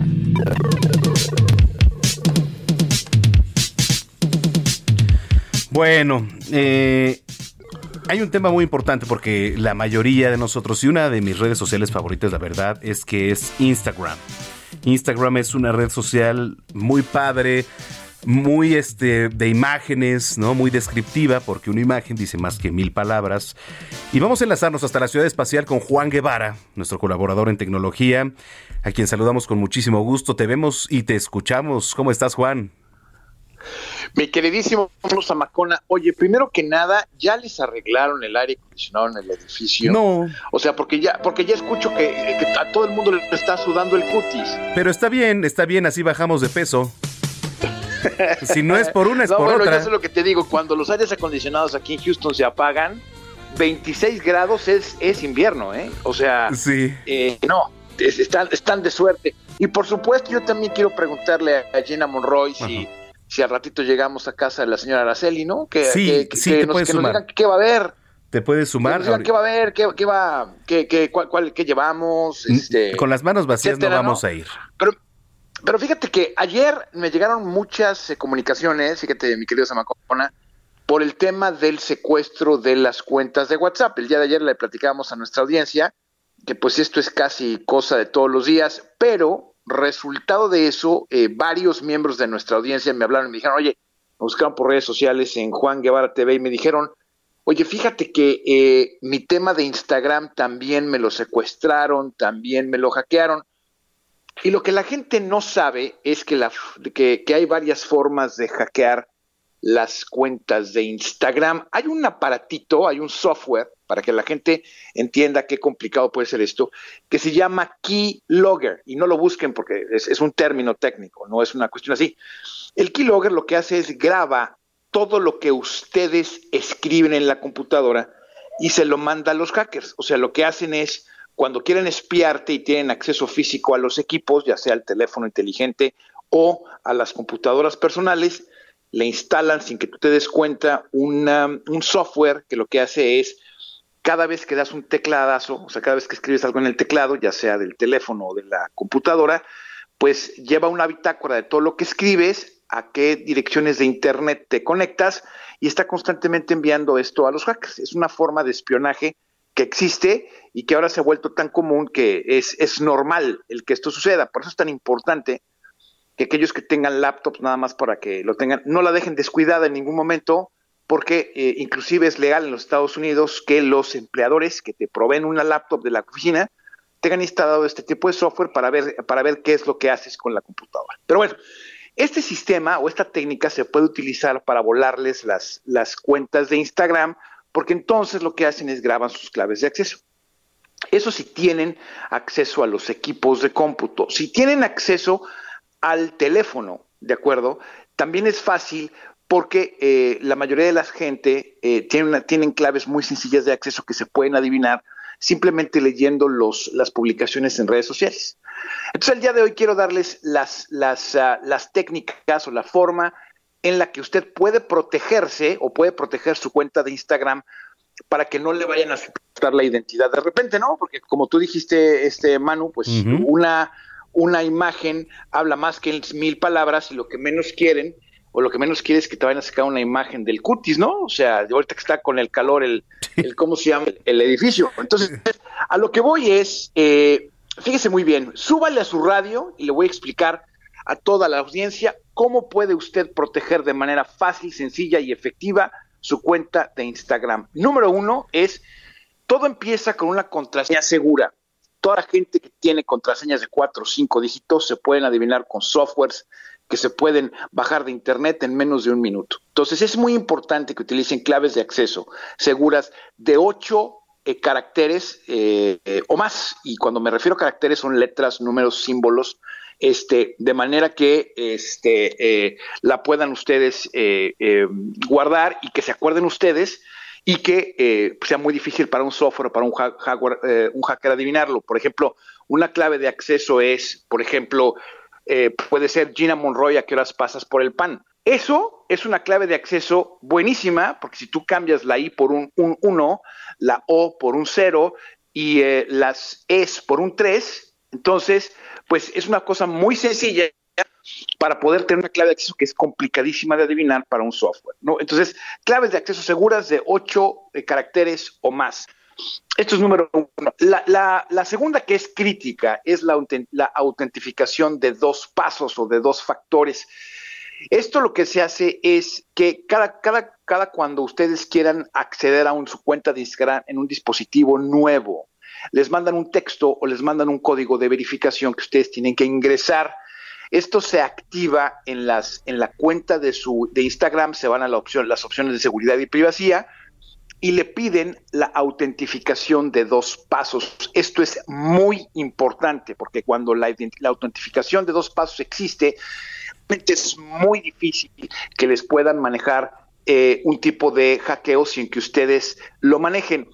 Número tres, que tengan el teléfono de ustedes, o sea, que, que su cuenta de Instagram tenga asociada su número de teléfono celular actual, esto es muy importante porque cuando, cuando existen eh, notificaciones de seguridad y no las vemos, eh, Instagram les manda un texto diciendo, oye, pues estás en los Estados Unidos, te quisieron hackear de Iztapalapa, ¿no? O de Querétaro, o de, no sé, de Pakistán, eres tú. Entonces lo que haces, respondes no, y entonces automáticamente bloquean eh, el, intento de, tratar de obtener acceso en una ubicación diferente a la que te encuentras. Yo lo decía, les platicaba hace unas semanas que pues a mí me han querido hackear la cuenta de Instagram pues, probablemente un par de veces al mes y pues no lo han, no lo han conseguido precisamente porque este tipo de eh, salvaguardas que uno tiene pues son muy importantes. Entonces, eh, es muy importante que sepan que también algo que lo hemos venido repitiendo constantemente es lo que publiquen en redes se queda para siempre y lo que publiquen en redes se puede meter a un software para poder entender sus hábitos de pensamiento y de consumo. Hay softwares que ya existen en este momento que pueden determinar y pueden agrupar la forma en que consumen, su tipo de ingreso, cuál es su nacionalidad, eh, su afiliación política. Yo lo he visto funcionar y realmente es, es escalofriante el cómo el algoritmo puede adivinar todo este tipo de cosas en base al tipo de publicaciones que hacemos. Este software está disponible para las gentes en Internet, está disponible para las empresas de mercadotecnia. Entonces, una persona que es que tiene acceso a sus publicaciones, porque primero lo que hacen los hackers es lo siguen, va a tratar de, va a tratar de saber y mediante ingeniería social va a poder determinar cuáles son sus posibles eh, accesos, cuáles son sus posibles respuestas a preguntas de seguridad. Entonces tengan ustedes en cuenta que cuando que las redes sociales, aunque son fenomenales y, nos, y todo el mundo es feliz en Instagram y todo el mundo utiliza filtros y todo el mundo, o sea, vivimos en el mundo de la ilusión en el Instagram cuando la realidad es otra, entiendan que sus publicaciones pueden ser utilizadas en su contra y que tengan mucho cuidado con lo que publican y que se aseguren que si van a publicar un selfie o si van a publicar algo que sea importante, que no les importa que se vuelva seguro, porque hay muchas cosas que van a través de sus publicaciones que llevan mucho más datos de lo que ustedes imaginan y que se puede determinar de una manera muy clara su tipo de personalidad en base al, tipo de publicaciones que ustedes manejan, ¿no? Estas recomendaciones son muy buenas porque el tema de seguridad luego nosotros no lo tomamos mucho en cuenta y entonces ponemos la primera clave que nos encontramos o, o, una misma clave para todos los accesos, ¿no? Para correo, para Facebook, Instagram, para WhatsApp. Entonces sí es importante estar, estar variando y como tú comentas, pues que se vuelva más complejo, ¿no? Siempre va a ser bueno. Sí, es muy importante eso y eso de tener una clave para todo eh, Wink Wink Samacona, no debe de ser, ¿eh? porque te hackean una y te hackean todas.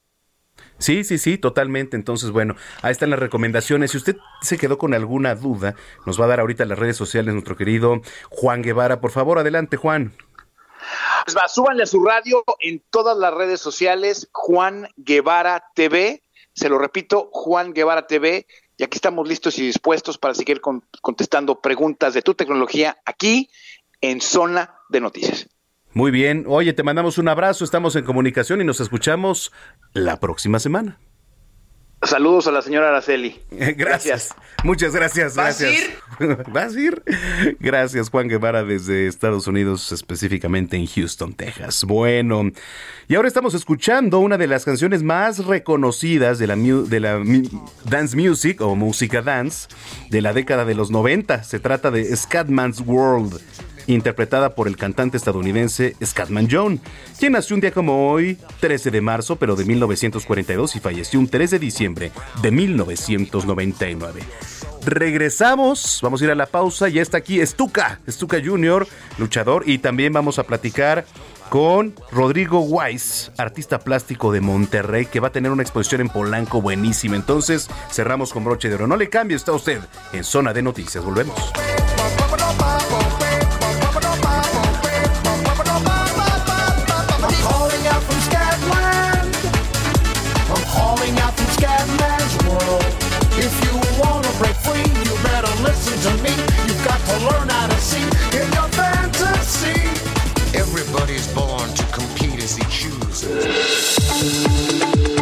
Vamos a una pausa y regresamos con Manuel Zamacona a Zona de Noticias por Heraldo Radio.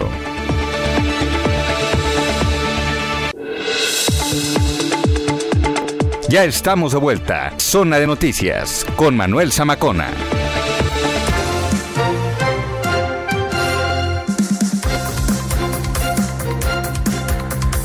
Son las 3 de la tarde ya con 30 minutos en el tiempo del centro de la República Mexicana. Híjole, estaba viendo aquí las imágenes de allá de Veracruz, los efectos que ha causado el Frente Frío número 35 con bastantes afectaciones y ya lo decía nuestro compañero Juan David Castilla, ¿eh? pero bueno.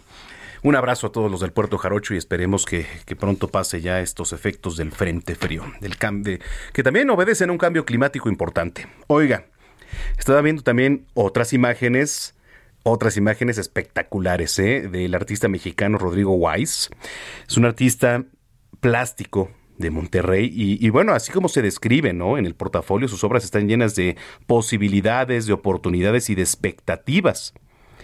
Nos lo manifiestan, dice, por medio de sus rasgos intensos, sus texturas variadas, sus colores impactantes y sí, vaya obras de arte. ¿eh?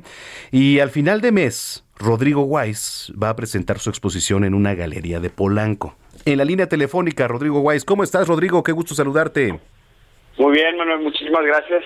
Gracias por tenerme en tu espacio. Muchas gracias. Oye, platícanos, antes que nada, un poquito de, lo que haces, por favor, de lo que estamos describiendo. Claro. Este, bueno, pues soy artista plástico, como tú bien mencionaste, y no sabría cómo describirte mis obras con palabras, pero son, son obras muy expresivas, ¿no? Están todas basadas en emociones mías y en mi forma, y en mi forma de ser. Entonces, como también mencionaste, el 31 de marzo voy a tener una exposición donde voy a hacer una fusión de, de varios estilos.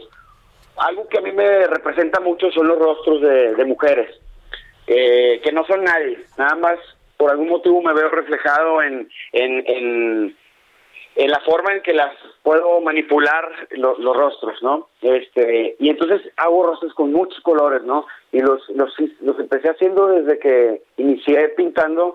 Las primeras cosas que hice son rostros. Y me acuerdo que mi mamá me decía que eran, era muy difícil hacer rostros y yo la verdad es que nada más los hice, ¿no? No tienen, o sea, sabemos que son rostros porque tienen ojos, nariz y boca, pero nada más. Todo lo demás está desproporcionado y, y, y, pues muy llamativo. Sí, es lo que estábamos esto- viendo. Ah, ¿lo- ¿lo viste en, en la página o en Instagram? Sí, no, eh, fíjate que nos mandaron aquí justo un- uno de los portafolios, están, están padrísimos, ¿no? Entonces, este, ahorita a ver si compartimos algo en redes sociales, pero sí, este, entonces, ¿qué te inspira y qué te, qué te inspiró a, a comenzar con todo esto? Pues mira, realmente todo. O sea, no no no te puedo dar respuesta que específicamente algo me inspira, pero absolutamente todo. Sobre todo mis emociones. Y como yo me siento, es como, como pinto. Y inclusive cuando estoy en mal estado emocional, ese es mi, es mi cura, ¿no? O sea, me pongo a pintar y a lo mejor pinto algo muy oscuro, pero al final termino pintando algo colorido encima, porque es lo que es lo que yo busco, ¿no? La pintura para mí es, es ¿Escuchas? Creo que se cortó la comunicación, ¿verdad? Ahí nos escuchas, creo que se cortó la comunicación con Rodrigo Weiss, artista plástico de México. Ya estamos retomando, ahí lo tenemos en la línea otra vez. Ya, ya retomamos contigo. Adelante, Rodrigo. Sí, ¿dó- ¿dónde me quedé? Este, me estabas diciendo que te estás esperando, nada más en lo último. En lo último, nada más. Adelante. Este, no, me pregunté en qué me inspiraba. Pues realmente en todo. Les platicaba que de, de mis emociones es lo principal, pero eso lo genera todo lo que vivo día a día, ¿no? Sea bueno, sea malo. Y al final de, de las obras procuro, es uno de mis objetivos, terminar con algo más relajado, más alegre, ¿no? Correcto. Oye, ahora sí, eh, ¿dónde te vas a presentar? Permíteme, porque esto como que... Sí.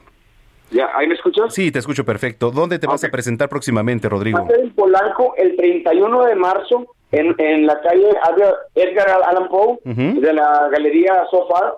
Este es a partir de las 8 de la noche y ese es el día de la inauguración del 31 de marzo. Va a estar una semana, pero este es el día el que pues más importante para mí al menos, donde explico un poquito de la fusión de, de obras que estoy haciendo y bueno, pues va a ser este un evento muy padre, la verdad. Sí, creo que sí va a ser un evento. Sí, esto entonces, eh, ¿tienes alguna red social para la gente que te pueda seguir, que pueda seguir tus obras, etcétera? Sí, sobre todo el Instagram. Mi Instagram es Claro. Rodrigo, Rodrigo.wise. Wise se deletrea W y latina S de sal, E de Ernest. Correcto. Échenle un ojo ahí a ver qué les parece. Entonces, ¿nos repites, por favor, la fecha, por favor? 31 de marzo, 31 de marzo, correcto, ahí en Edgar Allan Poe, número 94. número La 9. galería se llama Sanctuary. Oye, pues vamos a estar muy pendientes y a ver si luego te das una vuelta aquí a cabina para, para este, que nos presentes un poco de tus obras, que sea un poco más visual, nos va a gustar muchísimo. Ándale, estoy por la ciudad de, de México la siguiente semana, así que nos ponemos de acuerdo. Nos ponemos súper de acuerdo y te agradezco mucho. Un abrazo, Rodrigo, y suerte. A ti abrazos. Un abrazo, Rodrigo Weiss, artista plástico de Monterrey. De verdad, vean sus obras. Rodrigo.weiss allá en Instagram. 3 de la tarde ya con 35 minutos. Heraldo Radio. La arena estaba de bote en bote, la gente loca de la emoción. En el ring luchaban los cuatro Bueno, señoras y señores, ustedes saben que aquí nos encanta la lucha libre, pero la mejor lucha libre del mundo, que es la del Consejo Mundial de Lucha Libre. Y por cierto, por cierto, pues ya se viene el homenaje a dos leyendas el próximo viernes 18 de marzo, o sea, ya el próximo viernes que viene, el próximo viernes que seguramente ahí vamos a estar presentes. Ya sabe que nos gusta echar los gritos, los aplausos, las porras y las mentadas también. Todo nos gusta, todo nos gusta, ¿eh? Bueno, Voy a describir un poquito a quién tengo aquí en cabina. Este gladiador llegó directamente de la comarca lagunera como la versión junior de un personaje encarnado por su hermano a finales de los 80 en la empresa mexicana de lucha libre. Y desde su llegada en 2005, el bombardero lagunero ha obtenido gracias a su poderío y espectacularidad diversas máscaras, que además para mí es una de las más bonitas, de verdad, entre las que destacan las de mm, eh, el queje y la flecha, así como las caballeras de la máscara mágica o comura, etcétera. Tengo aquí, señoras y señores, en cabina hoy a Stuka Junior. Aplausos, muchas gracias por estar aquí, mi querido Stuka. ¿Cómo estás? Pues muchas gracias, este, y antes que nada, pues gracias por la invitación. Y bien emocionado de estar por primera vez aquí en, en este espacio que, que para mí yo cada que, que, me subo a mi coche, enciendo. Oye, gracias. Coche, lo, eh, enciendo el, radio y vámonos. Me parece perfecto. Oye, a ver, antes de, pasar a homenaje a dos leyendas que ya se viene próximamente, platícanos un poquito cómo te ha ido este, eh, eh, en estas fechas, las que has peleado, de en qué vas. Cuéntanos un poquito. Pues mira, he tenido conflictos ahorita con.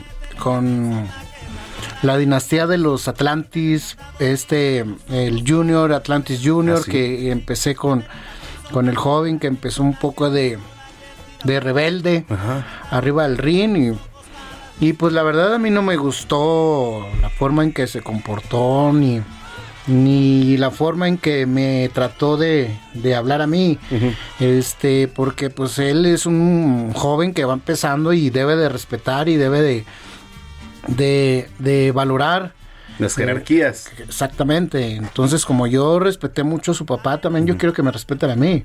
Claro. Y, y pues bueno, al señor Atlantis no le gustó que, que yo le haya dado un, un con una copa que, que ganamos, este, le di un copazo en, en la mera frente y, y, pues no le gustó al señor Atlantis y, y ahorita estamos en, en, eso, ¿no? En batalla. Sí, este, yo hablé con, con el señor Atlantis y me dijo que pues que no le, no le gustó y es lógico que no le gustó cómo, cómo, lo, cómo lo traté. Este, y me, él me dijo que, que lo que quería, lo que quisiera con él, que, que lo arreglara con su hijo y pues bueno, ahorita estamos entre que sí, que no y, y hay veces que, que en el ring se siente esa energía que, que él quiere explotar y yo también. Y, bueno, ahorita no cabemos en, en, un ring. Sí, claro. Se siente mucho la, la, la, tensión. la tensión, sí. Oye, eh, ¿cómo empezaste en la lucha libre? Bueno, mira, yo soy de, de Torreón, Coahuila. Eh, mis hermanos son luchadores. Este, mi hermano Joel García, que le mando un saludo hasta Torreón. A mi hermano Dandy García, también, que es de, de Gómez Palacio Durango. Este, pues yo prácticamente me la pasé en las arenas de la comarca lagunera, este, pues porque mis hermanos luchaban. Ya después, este, yo me hice luchador eh, y empecé a, a, foguearme en las arenas de Monterrey, Ciudad Juárez, todo el norte hasta que llegué aquí a la Ciudad de México a, picar piedra, a la mejor empresa de lucha libre que es el Consejo Mundial de Lucha Libre y pues bueno, ahorita estamos aquí este, echándole muchas ganas, tratando de, de quedar en el gusto del público. Claro. ¿Qué ha sido lo más difícil o, para ti? Bueno, pues lo más difícil es dejar a la familia, llegar, llegar aquí a esta gran ciudad, la Ciudad de México, eh, no es nada fácil para, para los que estamos acostumbrados a vivir en provincia. Este llegar, los entrenamientos muy duros en el Consejo Mundial de Lucha Libre, los profesores muy estrictos, este el, departamento de programación, todos los directivos de, bien estrictos con, con uno y, y, bueno, eso, pues uno no estaba acostumbrado a eso, llega uno aquí a la Ciudad de México y pues a echarle, a echarle ganas y si, y si hay muchos elementos que vienen y, pues no están acostumbrados a eso, se, regresan y se van. Y a mí me gustó, me gustó cómo, cómo se trabaja, cómo llevan a cabo todo eso y, bueno, aquí estoy. Oye, y hablando de la Arena México, la Catedral de la Lucha Libre, ¿Cuál ha sido tu momento más glorioso? El que más has disfrutado. O del, digo, sé que son muchos, ¿no? Pero quizá de los que más o el que más. Sí, mira, yo he tenido varios encuentros muy, muy que me han marcado este, en Arena México. Pero uno de ellos fue Homenaje a dos leyendas en el 2013, donde estuvimos eh, Ray Cometa y un servidor Estuja contra unos japoneses que es Namahage y Okumura. Eh, estuvimos máscara y cabellera contra máscara y cabellera. Y afortunadamente nos llevamos la, gloria y, y yo quiero eh, explicarle a la gente, quiero decirles que eh, la arena estaba totalmente llena. Así que de bote en bote, ¿no? Sí, y la emoción que se siente cuando gana uno, los aplausos de, la gente, este, la pirotecnia, todo eso que, es, fantástico. La verdad no, no tengo como este, agradecerle al público el apoyo que, que me brindó. Y pues bueno, ojalá y y la gente que, asiste a, la Arena México y la que no asiste, pues los invito a que vayan a, que asistan a la Arena México este domingo. Este domingo. Y también al, el eh, homenaje de leyendas que ¿Y esto hay función a las 5. Ahorita, ahorita saliendo de aquí yo me arranco para la Arena México. ¿Ah, sí? Sí, sí. Pero también los invito a que vayan y, compren su boleto para homenaje de leyendas que va a estar. Esa va a estar buenísima. Que Cuéntanos. Va a estar fantástico. Hay un encuentro de, amazonas, de mujeres luchadoras. Este también hay una eliminatoria por eh, el campeonato mundial de tríos. Ok. Este y, y la verdad, pues todos los luchadores que están eh, en ese cartel pues son de alta calidad. La verdad este yo invito totalmente a la gente para que vaya y, vea un espectáculo de, esa magnitud en Arena México Correcto, entonces va a ser el próximo viernes 18 de marzo. Viernes 18 de marzo. En punto de las 8.30, como ya es clásico de todos los viernes ahí en la Arena México. Y ahorita nos vemos ahorita en la Arena México, a los que van manejando y a los que están en su casita. ¿Qué mejor plan? Sí. Para este domingo, ¿no? O sea, lances en la Arena México y de todas maneras nos vemos por ahí el viernes. Claro que sí. Y también los invito para que asistan los sábados a la Arena Coliseo. Este, y también eh, la Arena Puebla, eh, la Arena Coliseo de Guadalajara ya están totalmente abiertas con todas las medidas de sanidad posibles, que la verdad yo aplaudo al Consejo Mundial de Lucha Libre porque eh, nos ha brindado tanto a, elementos como aficionados la seguridad que se merece. Qué padre. Oye, ¿tienes redes sociales? Sí, en Facebook estoy como Stuka Junior, en Instagram como, como eh, arroba Junior Stuka y en Twitter también todo está como Stuka Junior. Perfecto. Oye, pues muchas gracias por tenerte aquí, un privilegio. Y no se lo pierda también el próximo viernes. la semana pasada hablaba yo con Felino Junior, va a estar también por ahí este hoy y va a estar místico, van a estar ahí. Hoy va a estar místico. Va a estar místico. Muy bien. Pues gracias, felicidades, mucho éxito. Muchas gracias por la invitación, estoy bien agradecido y le mando un fuerte saludo a toda tu audiencia y, y esperemos que nos acompañen hoy hoy en, Arena México y, pues el próximo viernes en Arena México también, sábado en la Coliseo y pues bueno, aquí estamos. Fuerte abrazo a toda mi gente y bueno, estamos para saludarlos. Muchas gracias. Ese es Tuca Junior aquí en Zona de Noticias porque la mejor lucha libre del mundo es la del Consejo Mundial de Lucha Libre. 3 de la tarde ya con 45 minutos. Deportes con Roberto San Germán.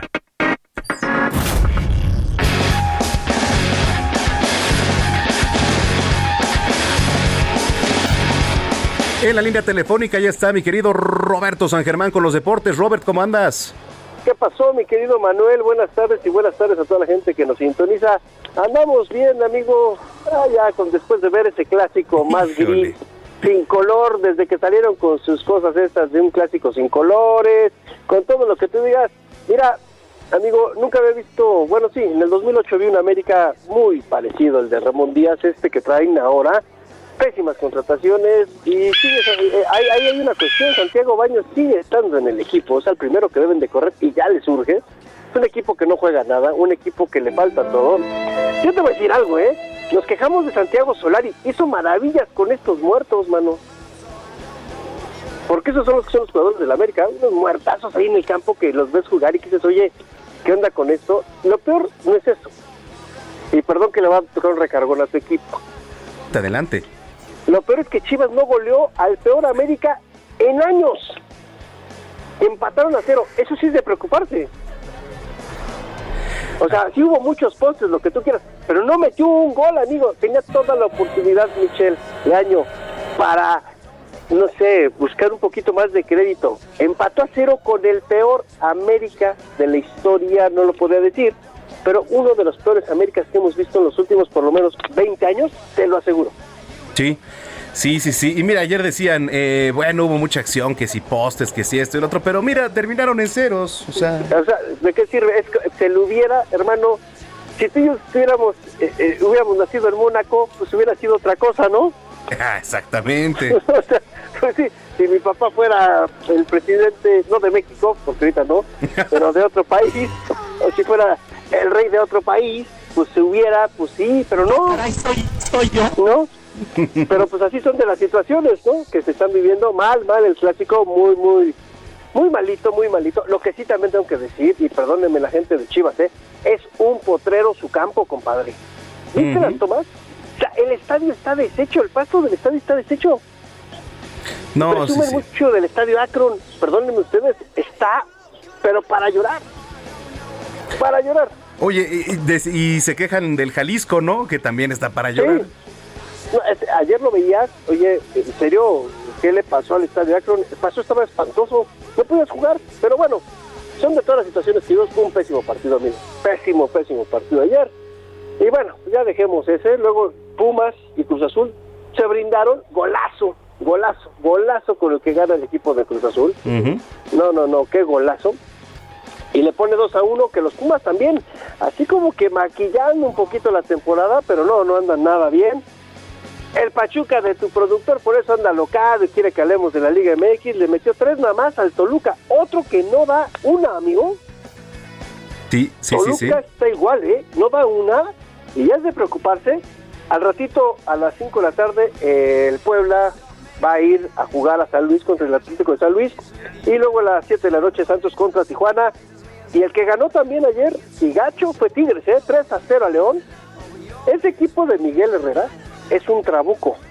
Y hay que esperar a ver qué sucede con Tigres, ¿eh? Yo creo que hay, dos- hay tres equipos que yo los pondría ahorita para buscar el título. Puebla, por lo que ha hecho. Tigres, por lo que trae y lo que puede hacer. Sí, amigo. Y creo que también Pachuca ha hecho muy bien las cosas. No, pa- no, no, Pues no, sí. no- no con eso quiero minutos. Claro. No por eso quiero más minutos en, en- en la estación contigo, sino creo que son los tres equipos que juegan mejor en lo que va del torneo, que para la América le urge que acabe y ya ver si es cierto que se llevan al señor Larcamón, al entrenador del Puebla. Ya sabes que se empiezan a hablar muchos rumores del fútbol de estufa, amigo. Pero bueno, eso es en el fútbol.